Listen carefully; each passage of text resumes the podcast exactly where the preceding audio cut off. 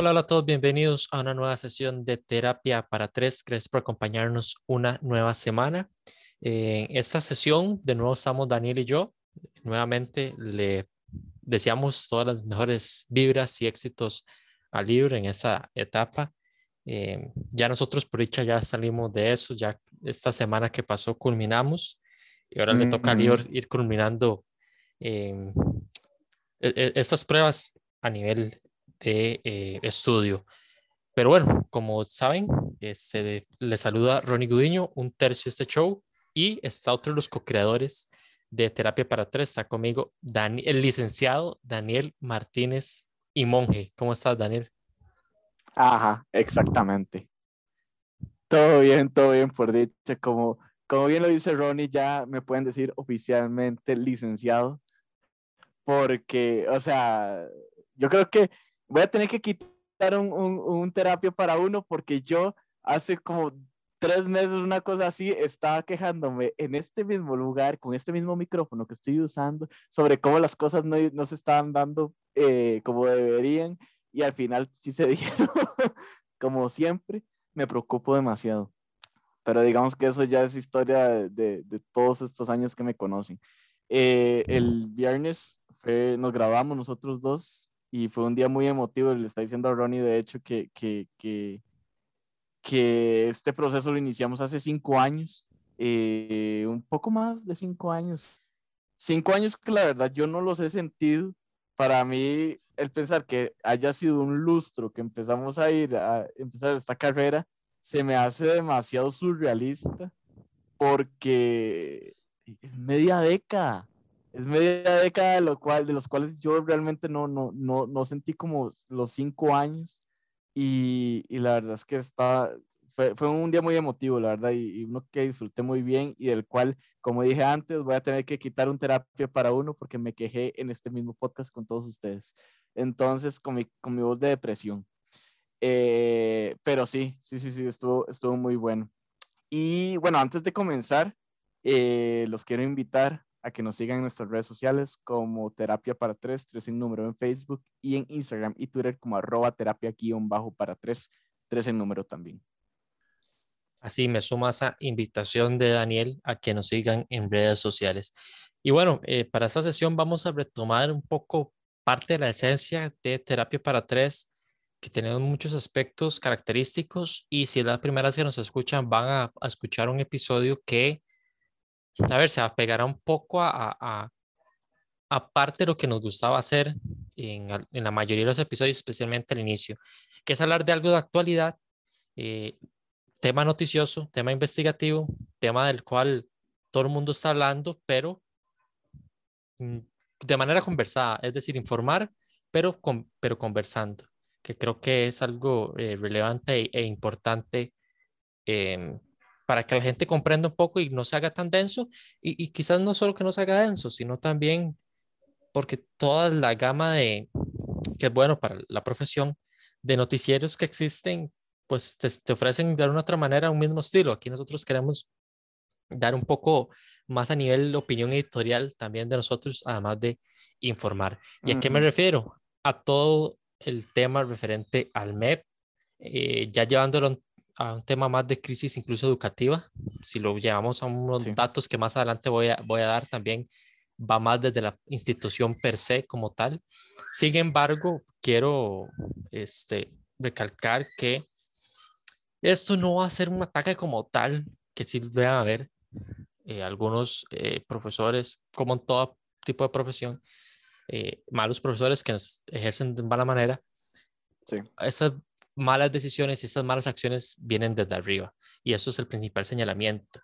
Eh, como pueden eh, imaginarse, este, o ya deben de saber, eh, están en el ojo del huracán, el MEP, por múltiples errores garrafales que no pueden suceder en una institución de tantos años y de tanta relevancia al ser cargo de la educación del país, errores increíblemente este, inexplicables pero, a ver, queremos que, que sí, o sea, es como eh, hacer leña al árbol caído, como dicen, es cierto, pero yo creo que uh -huh. está en, en, nuestro deber señalar y pedir mejoras y que eso no vuelva a ocurrir. Entonces, a veces es, necesario criticar, es criticar.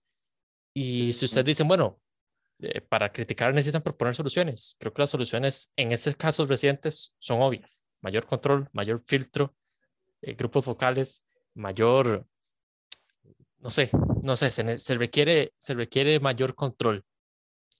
Hay, hay muchos casos que han sucedido en los últimos años en torno a la, el MEP vamos a tratar y vamos a hablar de algunos de los más recientes eh, en cuanto a, las últimas semanas, porque se juntaron también.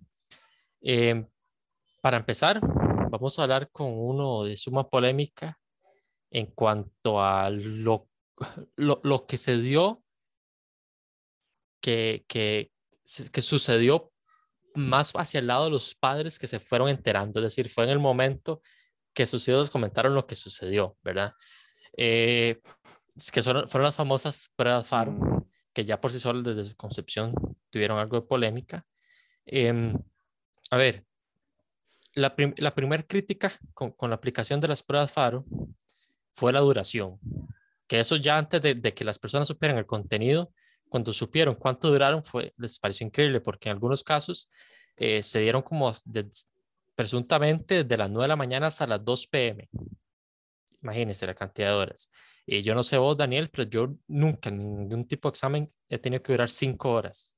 Imagínense algunos jóvenes, jóvenes eh, todavía más pequeños que no tienen la experiencia de durar, en algunos casos, ni siquiera 3 horas.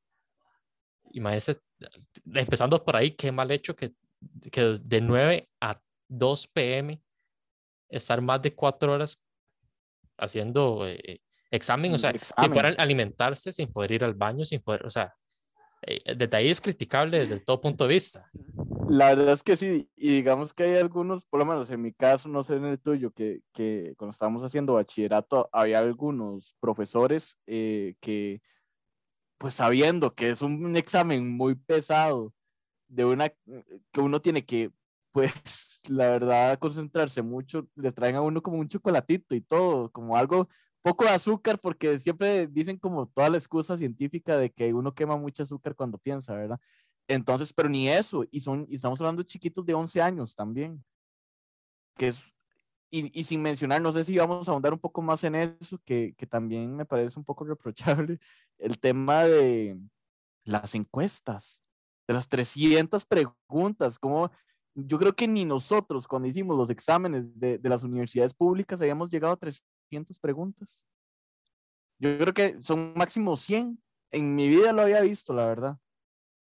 Eh, yo tampoco. Y, ese es el siguiente punto. O sea, cualquiera, y asumamos que está todo bien que, que nosotros a estas edades estamos en la universidad y de, de previo sabemos que va a tener esa duración.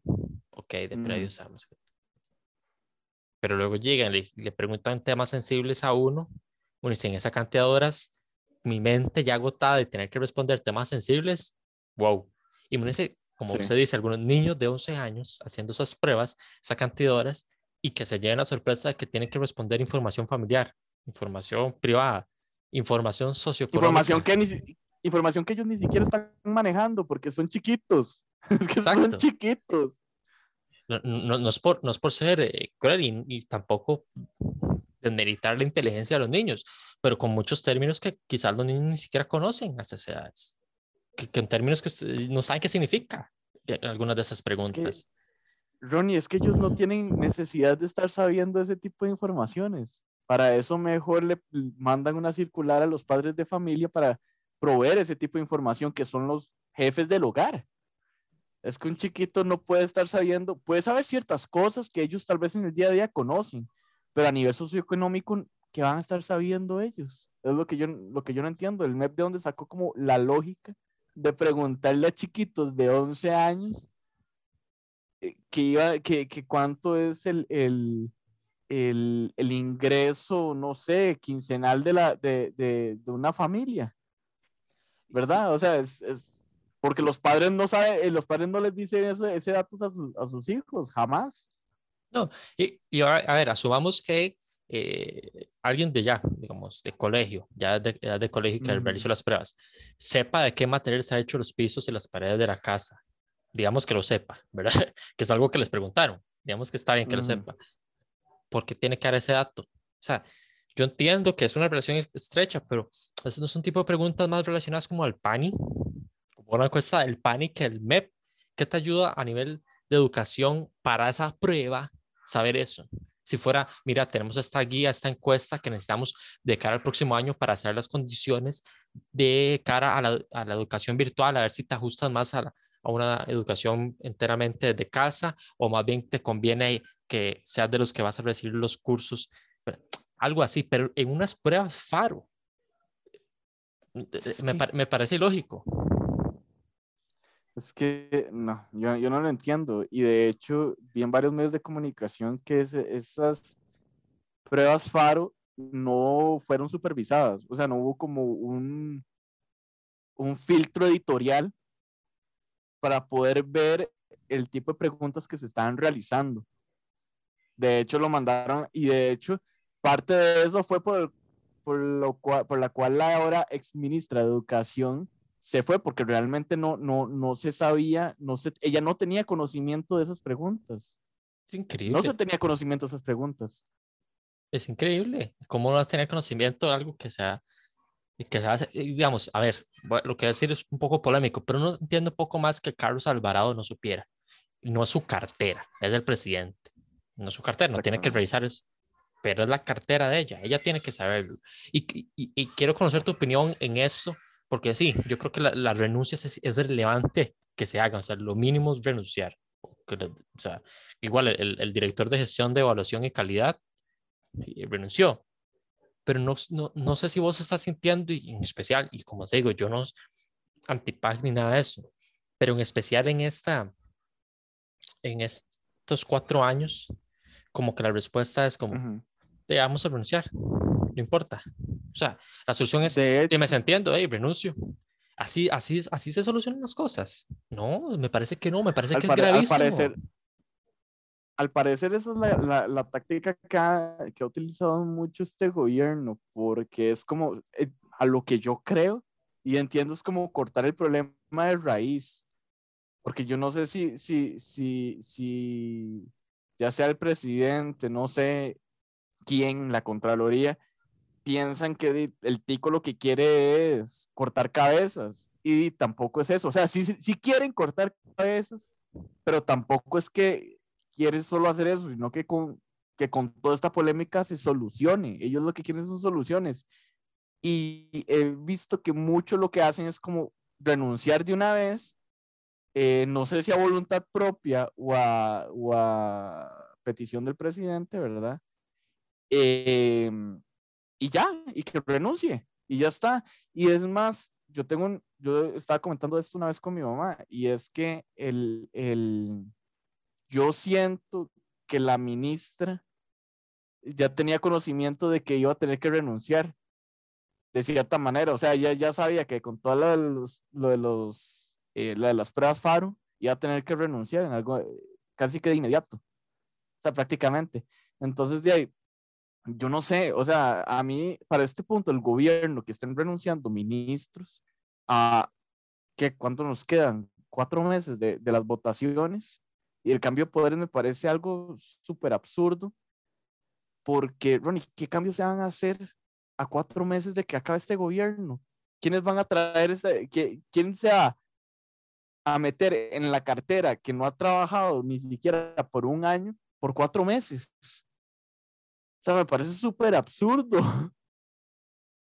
No sé, y, y, la verdad es que, y no me acuerdo quién fue el que, el que criticó eso, si fue la Contraloría o qué, que el, este gobierno ha sido el gobierno que más ha tenido eh, renuncias desde, no me acuerdo cuál, creo que el de Oscar Arias, creo que fue, o el de Abel Pacheco.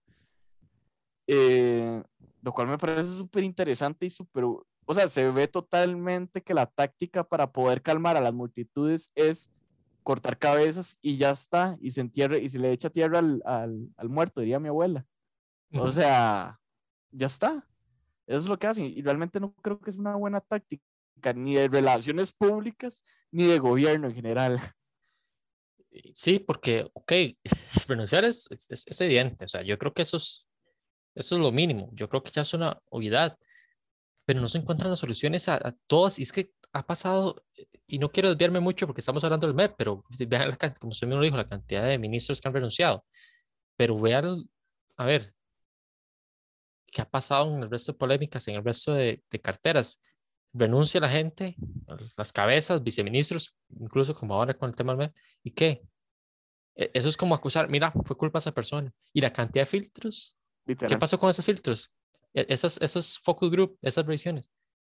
Que si se va a ir, que se vayan todos los culpables, no solo las cabezas, y que se busquen soluciones. A ver, te voy a poner un ejemplo. Ahora que yo hicieron el PANI, yo sé que fue que el PANI pidió al MEP que se pudiera hacer esas preguntas. Fue pedido también del PANI que, se investigue también el PAN y eso. ¿Por qué se meten en ese tipo? ¿Por qué utilizan el, o sea, me parece que ni siquiera saben cuál es el fin de esas pruebas. ¿Por qué utilizan las pruebas FARO para eso? Empezando por ahí. O sea, me parece, me parece ilógico, me parece, no sé, enoja, enoja y es frustrante.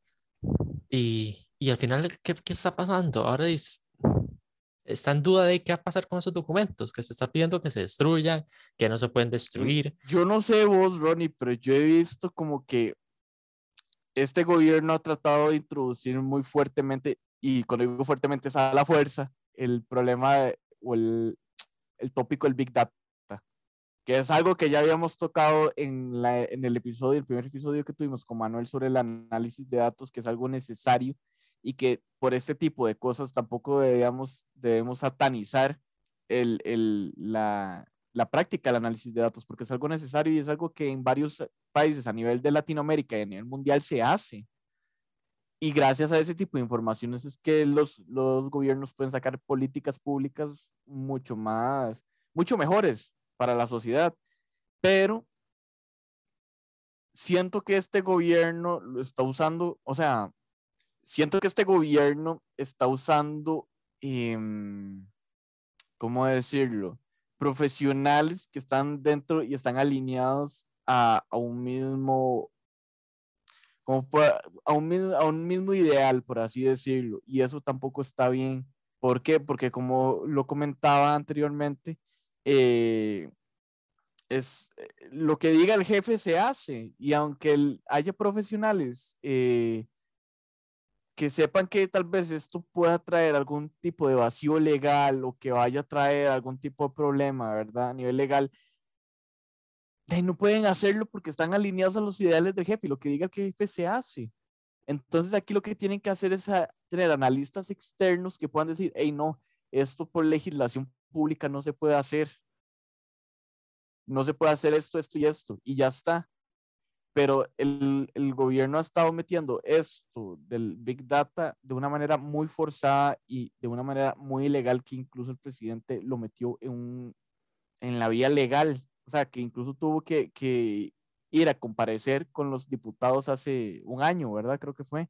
O sea, es algo que hay que hacerlo eh, a nivel gradual, hay que hacerlo gradualmente y, se necesita y sí se necesita hacerlo. O sea, yo tampoco estoy satanizando el análisis de datos porque es algo necesario, pero es algo que se tiene que hacer de, manera gradual y con mucho cuidado. Creo yo, no sé. No, no, no, me sumo, o sea, concuerdo completamente. Y cuando sale la prueba ahora, diciendo, nosotros recomendamos que no se eliminaran las, a ver, las respuestas sino que se cesara un poco el, el tema de análisis de la información. Y tenés un rol más de defensa. Esa es la Agencia de Protección de Datos de los Habitantes. O sea, el nombre lo dice. Más que, y, llegas con el rol de, me lavo las manos. O sea, aquí nadie asume responsabilidades. Eso es lo, que frustra. Frustra demasiado. Y como usted bien dijo, Daniel, un gobierno que estuvo, no importa que sepa, sea el que fuera, que ya estuvo marcado con tantas dudas a nivel de los datos privados de las personas que, que cometan este, este error demuestra que nadie aprendió, ¿verdad? O sea, nadie aprendió por errores ajenos. Pero bueno, eh, sigamos, sigamos con, con más polémicas y, y, que se sumó casi que inmediato, seguidita, para no hacer, la, eh, no hacer solo una. Dijeron, vamos con doble, vamos a decir en, términos populares, pelada. Y comentarles que el MEP tuvo que correr a borrar un artículo llamado Tipos de orientaciones sexuales en los personajes de la novela El Rey de La Habana de Pedro Juan Gutiérrez, que se publicó en una revista que ellos tienen que se llama Conexiones del Ministerio. Este, ¿Por qué? Se difundió el contenido, ella tenía contenido sexualmente explícito y los medios de comunicación se dieron cuenta de eso. Es decir, el observador, el medio observador fue el primero que le dio a conocer. Eh, sin embargo, y como sucede muchas veces, y no es culpa del medio, eso sucedió en la edición de esa revista de junio. Y bueno, como cinco meses después se, se dieron cuenta, pero este, lo importante es que se dieron cuenta. Así que se fuera tarde, pero un medio de comunicación hizo la tarea que no hizo el MEP. Em, básicamente, ese, ese artículo traía lenguaje sexual explícito y violento para explicar a docentes y la comunidad educativa en general las orientaciones sexuales que se tocan en esa novela, la novela El Rey de La Habana, de ese autor em, cubano. Entonces, obviamente, la reacción fue eh, tremendamente adversa a que eso haya ocurrido. Y bueno, obviamente, después de que eso se publicó y se armó todo el escándalo, la oficina de prensa del ministerio emitió un comunicado a la prensa en el que la nueva viceministra académica, después de que tuvo que renunciar la anterior por la polémica de Esperas Faro, tuvo que hablar la nueva viceministra, asumiendo apenas llegando un nuevo escándalo, a apagar fuegos, que dijo que el artículo de la revista era parte del análisis literario de la obra, o sea, que no era que estaban difundiendo la obra como tal. En específico, eh, y esta es una cita de ese comunicado, dice, es importante destacar que la novela que analiza el señor González Hernández lo hace por voluntad propia. Este ejercicio de carácter académico lo realizó por su cuenta y no es parte de las funciones definidas en su puesto como asesor nacional de español en el Departamento de Bibliotecas Escolares de la Dirección de Recursos Tecnológicos. Además, el MEP se defendió señalando que las ideas y las opiniones expresadas en esta publicación son propias de los autores y no reflejan necesariamente las opiniones del MEP ni de, ni de sus editores. Y quiero hacer un freno ahí. Eh, Daniel, vos que conoces igual que yo cómo se manejan, por poner un ejemplo, un medio de comunicación, hasta cierto punto, una, las revistas. Eh, ¿Cuáles son las tareas de los editores, Daniel? ¿Me, ¿Me puedes decir cuáles son parte de las tareas de los editores? pues recibir todos los materiales que se vayan a publicar en un medio de comunicación, revisar el contenido y revisar también la ortografía y redacción que se vaya, que se, que se haya utilizado también. Perfecto. Eh, y eso es, para explicarles también un poco a ustedes que quizás no lo sepan. Ok, y entonces, ¿por qué dice que no refleja las opiniones del MEP ni de sus editores? ¿Y cuál fue la labor de los editores entonces en esa revista? No hubo ese filtro de decir, mira, está mal que publiquemos eso en nuestra revista. Me parece a mí. No sé. Es que, es que a mí me parece. A ver. Yo pienso que eh, un aspecto que ahorita mucha gente le tiene miedo es abordar las temáticas de diversidad sexual. ¿ok? Porque muchas, muchas personas piensan, ok, ya no, lo, no toca este, este texto porque trae, no sé, relaciones homosexuales, por, por poner un ejemplo, ¿verdad? Eh, y las personas dicen, no, ahora nos van a criticar porque estamos excluyendo socialmente a esta población. Y no es así. O sea, si se va a tocar diversidad sexual, que se toque diversidad sexual, pero también tienen que ver los contenidos de lo que, sea, de lo que se está poniendo. Vos no puedes poner en una revista de corte académico algo tan explícito como lo que publicó el observador. La verdad, o sea, yo no leí el texto completo, pero sí vi varias frases, varias citas que sacaron en varios medios, en donde eh, sí, me parecieron muy explícitas. Y esto me enoja un poco porque esto también ayuda a sobreponer el estigma que se tiene a nivel social de que las personas diversas, diversas sexualmente son personas promiscuas y que piensan solo en ese tipo de temáticas. Y no es así. y no es así, y eso sí, lo he visto con muchas personas así y, y y, es algo que, que, molesta, es algo que molesta, la verdad, porque no, no son así, no todos son así, y eso lo que hace es propagar también este tipo de, de, de situaciones. Ahora bien, esta revista no está dirigida para estudiantes y eso hay que recalcarlo. no está, bueno, a lo que yo vi no está para estudiantes eh, o sí estaba para estudiantes. De Bueno, si, si, si, si, quiere vamos para eso, si quiere vamos a ese punto, porque aquí todo, y, y, y aquí voy a, a darle la, el crédito a, a Delfino CR, creo que fue Andrea, si no me equivoco, eh, Ok. la que Saludos, hizo Andrea. ese, e- esa, ese, Andrea, perdón porque se me Mora. Mora, sí, Andrea Mora, ella hizo, eh, le le refutó bien esa, esa parte, porque la respuesta del MEP fue que la revista Conexiones es un medio para divulgar la producción intelectual, pensamientos, opiniones y criterios de personas asociadas a la academia. Como tal, está dirigida a un público adulto y académico. Se aclara de manera contundente que no está dirigida a ningún estudiante del web ni a personas menores de edad. Perfecto, así se están defendiendo. Sin embargo, la página web de la revista, o sea, no estamos inventando, la página web de la revista, según nos, nos hace ver Andrea de Delfino CR, dice, y cito, es una publicación cuatrimestral dirigida a los profesionales de la educación, estudiantes, padres, madres de familia y a la comunidad educativa en general. Santísima. Oh, Dios. Padres y madres de familia. No. y estudiantes. Eh, A ver, entonces, ¿cómo ellos van a dar esa respuesta a nivel de apagar el de manejo de crisis sin asegurarse que la página web no los contradiga? Porque no fue que tuvieron que descargar mucho. En la misma página web dice hacia quién va dirigido. Y es que la, la revista es de acceso público, ¿no? Exacto. O sea, el, el observador, el observador lo pudo, lo pudo descargar sin ningún problema, es de acceso público. Seas estudiante o no, igual puedes meterte a Google, meterte a la página del MEP y descargar la revista. Ujú, exacto. Lo- y, y, y eso voy a decirlo presuntamente porque no me consta, yo no lo llegué a ver. Presuntamente también ese link que obviamente lo bajaron, lo, lo, lo quitaron. Este, dice que ese, supuestamente ese artículo decía que había dirigido administrativos, docentes, estudiantes y familia. Presuntamente, como le digo, no tengo por qué dudar de la palabra, pero no me consta porque yo no lo vi. O sea, yo no vi ese artículo como tal. Eh, entonces, sí, a ver, nos parte de las recomendaciones literarias que hace el ministerio, nos forma los ciclos a nivel educativo, no forma parte de la malla curricular como tal, pero si es un material complementario que tiene que ser hasta cierto punto educativo porque ha dirigido hacia estudiantes o a nivel de reforzar criterios para los profesores porque ha dirigido a ellos, pues qué mala elección de material. Existe un sinfín de material mucho mejor y más apropiado para tratar esas temáticas, sin el lenguaje explícito, ni vulgar, ni violento como tenía este. De hecho, es que. Ay, yo no entiendo.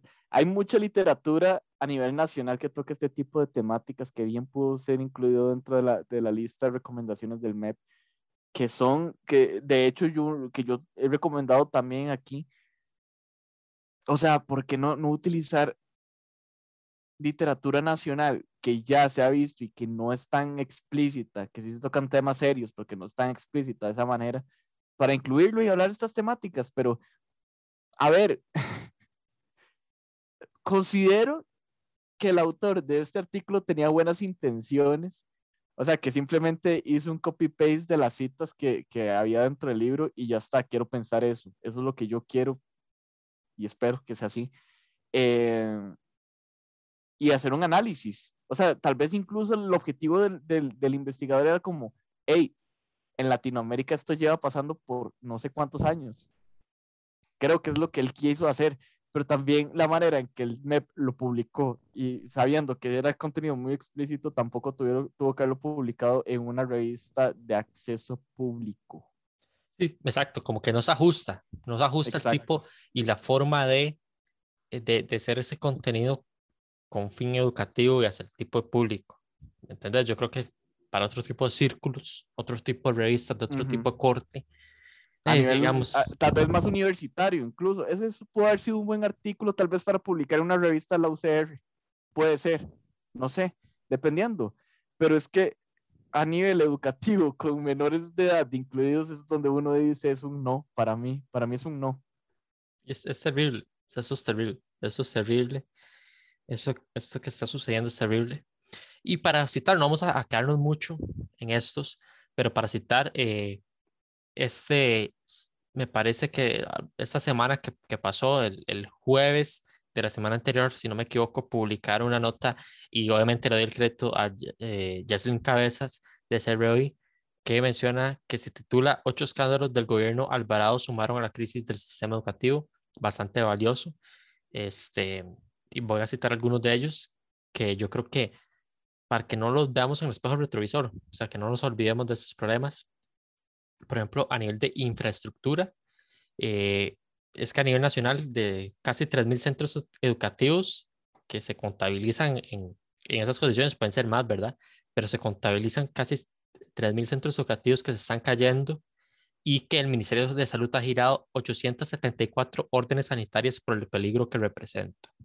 Imagínense, imagínense, 874.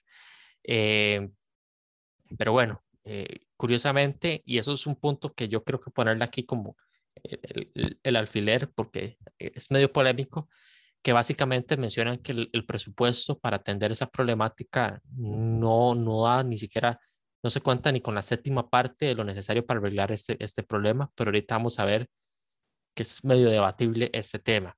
Este, el tema de los alquileres de inmuebles ha sido un tema polémico también, los millones que se han alquiler de inmuebles eh, a pesar de que las clases presenciales estuvieron suspendidas, se siguieron pagando millones al respecto. Eh, tuvo que devolver al, al, al BID eh, dinero que habían sido solicitados para la construcción de infraestructura educativa nueva eh, por faltante de, de dinero también. O sea, a nivel de infraestructura como tal estamos pues, fallando en el país. No nos olvidemos, y ahora se ve tan lejano, pero yo creo que cuando lo leí me, me acordé, yo dije, sí cierto. El otro tema fue eh, que en mayo del 2019 el MEP intentó gastar 350 millones de colones en la compra de drones y otros equipos para estudiantes de agricultura colegios técnicos, a pesar de que justo acabamos de decir que hay problemas de infraestructura, eh, que si eso es importante, yo digo, es súper válido para mejorar la ocasión, los drones necesarios para la agricultura, buenísimo, pero si tenés esos recursos para comprar drones, aplícalo primero para que las infraestructuras del resto, del resto de centros educativos estén mejor me parece a mí que es priorizar, ¿verdad? Este, pero bueno, el otro, que fue parte de lo que le, le costó un poco la cabeza al, en su momento, ministro Edgar Mora, el tema de los baños neutros. Todos sabemos un poco la polémica que sucedió con eso en cuanto a la decisión de los baños neutros y también la respuesta que se dio del motivo de los baños neutros no existió de parte del, de, del como, de, como está pasando ahora, de parte de la comunicación y el ministro en ese momento. Que le ¿Cómo responder? A Edgar Mora en ese momento, sí. Sí, no, la no ayuda la respuesta. Te habían críticas del por qué los vayan neutros, las respuestas fueron pésimas, fueron pésimas. Eh, para defenderse no, no existió buenas respuestas. Y yo creo que no podemos dejar pasar algo más. El tema de las huelgas.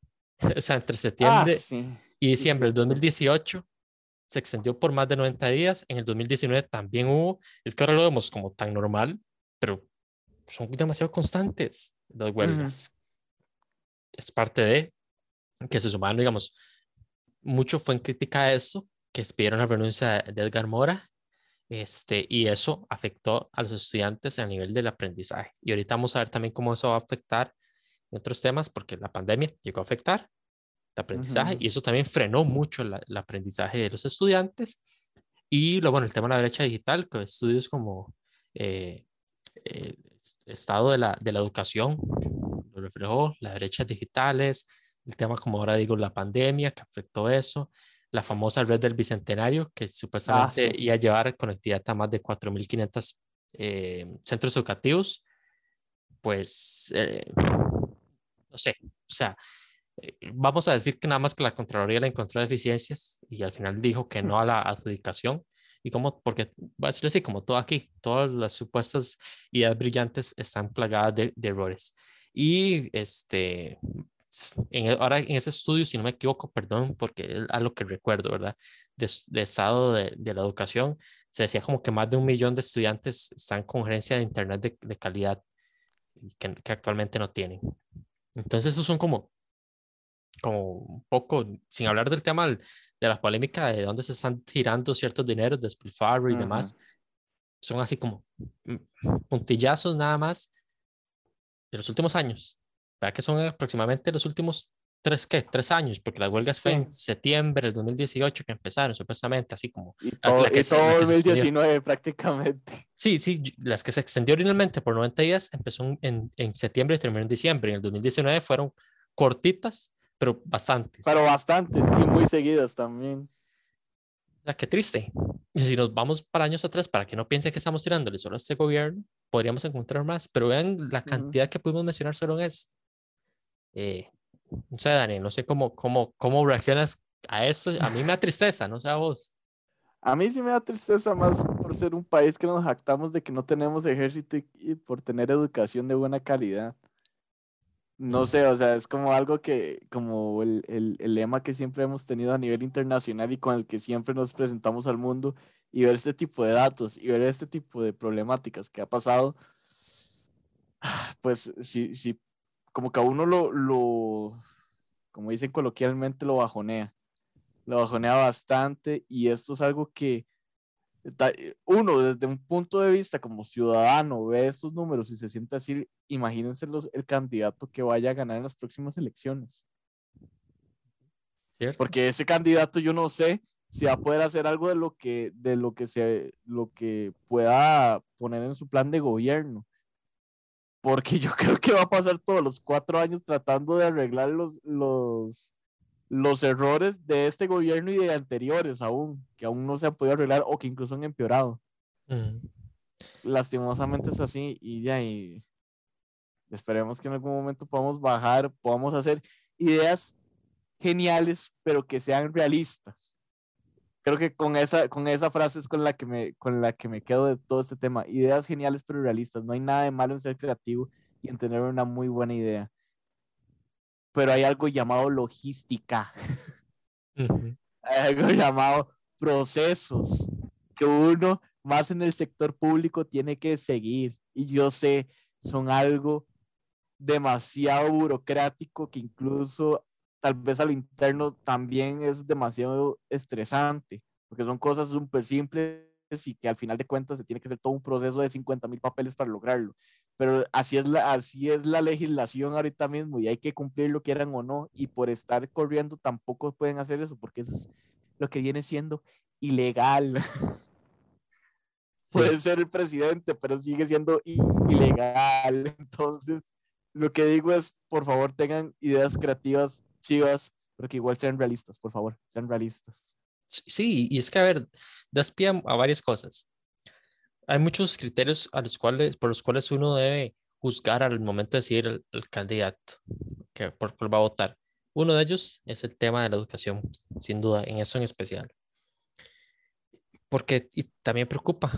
Yo sé que a padres de familia, yo sé que a muchas personas a uno mismo le preocupa el futuro de la educación, de la preparación que están teniendo los estudiantes, ahora que vamos con el tema de las huelgas, de la pandemia, cómo van a salir, qué tan preparados van a salir. Eso preocupa, eso genera preocupación. Y este pie también algo sumamente relevante. Golpeamos el pecho con que no tenemos ejército. Desde antes que nosotros naciéramos, era así. No tenemos ejército, pero tenemos buena educación. Y hay datos que respaldaban tener la mejor educación de, de América Latina. Y eso pero para llamar un poco la, atención al respecto, ese sí fue un dato que, que siempre anduvo rondando. Yo creo que no salió la importancia tan debida. El estudio económico del 2020 de la OCDE, si no me equivoco, salió en mayo, junio del año pasado, pero que hace una, una radiografía completa del país. Y, y, cito lo que dice la OCDE en ese estudio, que es, yo por hecho todavía lo tengo, ya no cubro ese tema, este, esa fuente, pero todavía tengo ese estudio ahí y lo quise sacar para, para, y lo puedo seguir sacando para otros temas, porque desnuda un montón de las falencias. Uno de esos es esto. Cito, dicen, existen grandes desajustes de habilidades. Los aumentos recientes en el presupuesto de las universidades se han canalizado principalmente para aumentar los salarios del personal administrativo. Es otro tema, pero bueno, también, ojo el señalamiento ese. Dicen, los resultados de las pruebas PISA son deficientes y están disminuyendo. Eso dicen en conclusión sobre el tema de la educación en el país. ¿Qué son las pruebas PISA? Es como una prueba estandarizada que evalúa el desarrollo, las habilidades y conocimientos de los estudiantes de 15 años en tres áreas, lectura, matemáticas y ciencias, ¿verdad? Son pruebas internacionales, las pruebas PISA. ¿Qué sucede?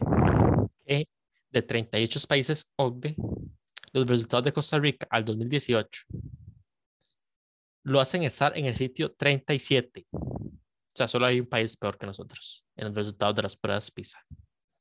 Y que además, y, y para poner un poco en contexto, el promedio ponderado da un puntaje 414,8, mientras el promedio OCDE es de 490,6 en las pruebas PISA. Vean la diferencia. Eh, y voy a citar, los resultados educativos en Costa Rica siguen siendo bajos a pesar de que gasta más que en los países de la OCDE. Esto es cierto, lo que no gastamos en ejército lo gastamos en educación. Pero, eso, eso fue un comentario mío, sigo con la cita. Costa Rica ha logrado una matrícula casi completa en la educación primaria, pero está rezagada en los resultados educativos clave. La mitad de la población de Costa Rica entre 25 y 34 años ha completado la educación secundaria superior, lejos del promedio de la OCDE, que es un 85%. Otros países latinoamericanos como Chile, 85%, Colombia, 70%, Argentina, 72% o Brasil, 66%. Según las pruebas PISA del 2019, los estudiantes de Costa Rica obtienen, escuche bien esto, 76 puntos menos que los estudiantes de la OCDE, lo que equivale a dos años de escolaridad. ¿Y por qué es todavía más preocupante? Porque, como les digo, ahora que hablan del tema de números y que se gasta más con los países de la OCDE, el gasto en Costa Rica alcanzó en el 2020, por el presupuesto del 2020, un 9% del PIB fue para la educación. Le sigue Noruega, país más desarrollado, un ejemplo a seguir, dedica solamente un 6% de su PIB, un poquito más del 6% de su PIB a la educación. Costa Rica con un 9% y de 38 países estamos en la posición 37 que tiene peores resultados en las pruebas PISA, dos años menos de, o del rezago en escolaridad, que de los 25 y 34 años ha completado la educación secundaria solo para la mitad de la población de en esas edades, lejos del promedio de la OCDE, o sea, ni siquiera más de la mitad de las personas que entre 25 y 34 años tienen eh, educación secundaria completa. Así podríamos seguir. Nada más un, un breve detalle para que para darle un poco más de razón al nombre de este episodio. Preocupa, preocupa, preocupa, preocupa. Y que pasen ese tipo de cosas en las cabezas. Quienes dirigen el MEP, el MEP explica un poco también por qué los resultados educativos están como están. No sé si termina muy triste, Daniel. ¿Usted termina desilusionado, decepcionado?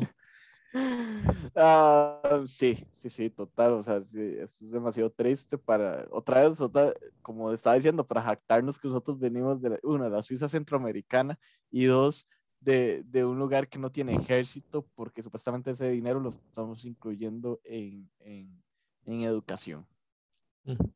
Así es. Y después de que tanta, tanto, tanta pelea de haber entrado a la OCDE para que la misma OCDE nos diga, ustedes están no rezagados, rezagadísimos a nivel de educación. O sea, ¿qué, ¿qué, puedo decir? puedo decir? Así, así es la, la, la educación del país, no queda nada más que mejorarla y ver qué se puede hacer, pero estamos en una crisis, una crisis que realmente nadie sabe que estamos, ¿verdad? De, de la que nadie tiene conocimiento. Y por eso es, es, importante eso. Que nos escuchen cuatro gatos, no importa. Pero nosotros estamos cumpliendo con hacerlo notar, ser críticos y señalarlo para que la gente se dé cuenta. Debemos de tapar el sol con un dedo.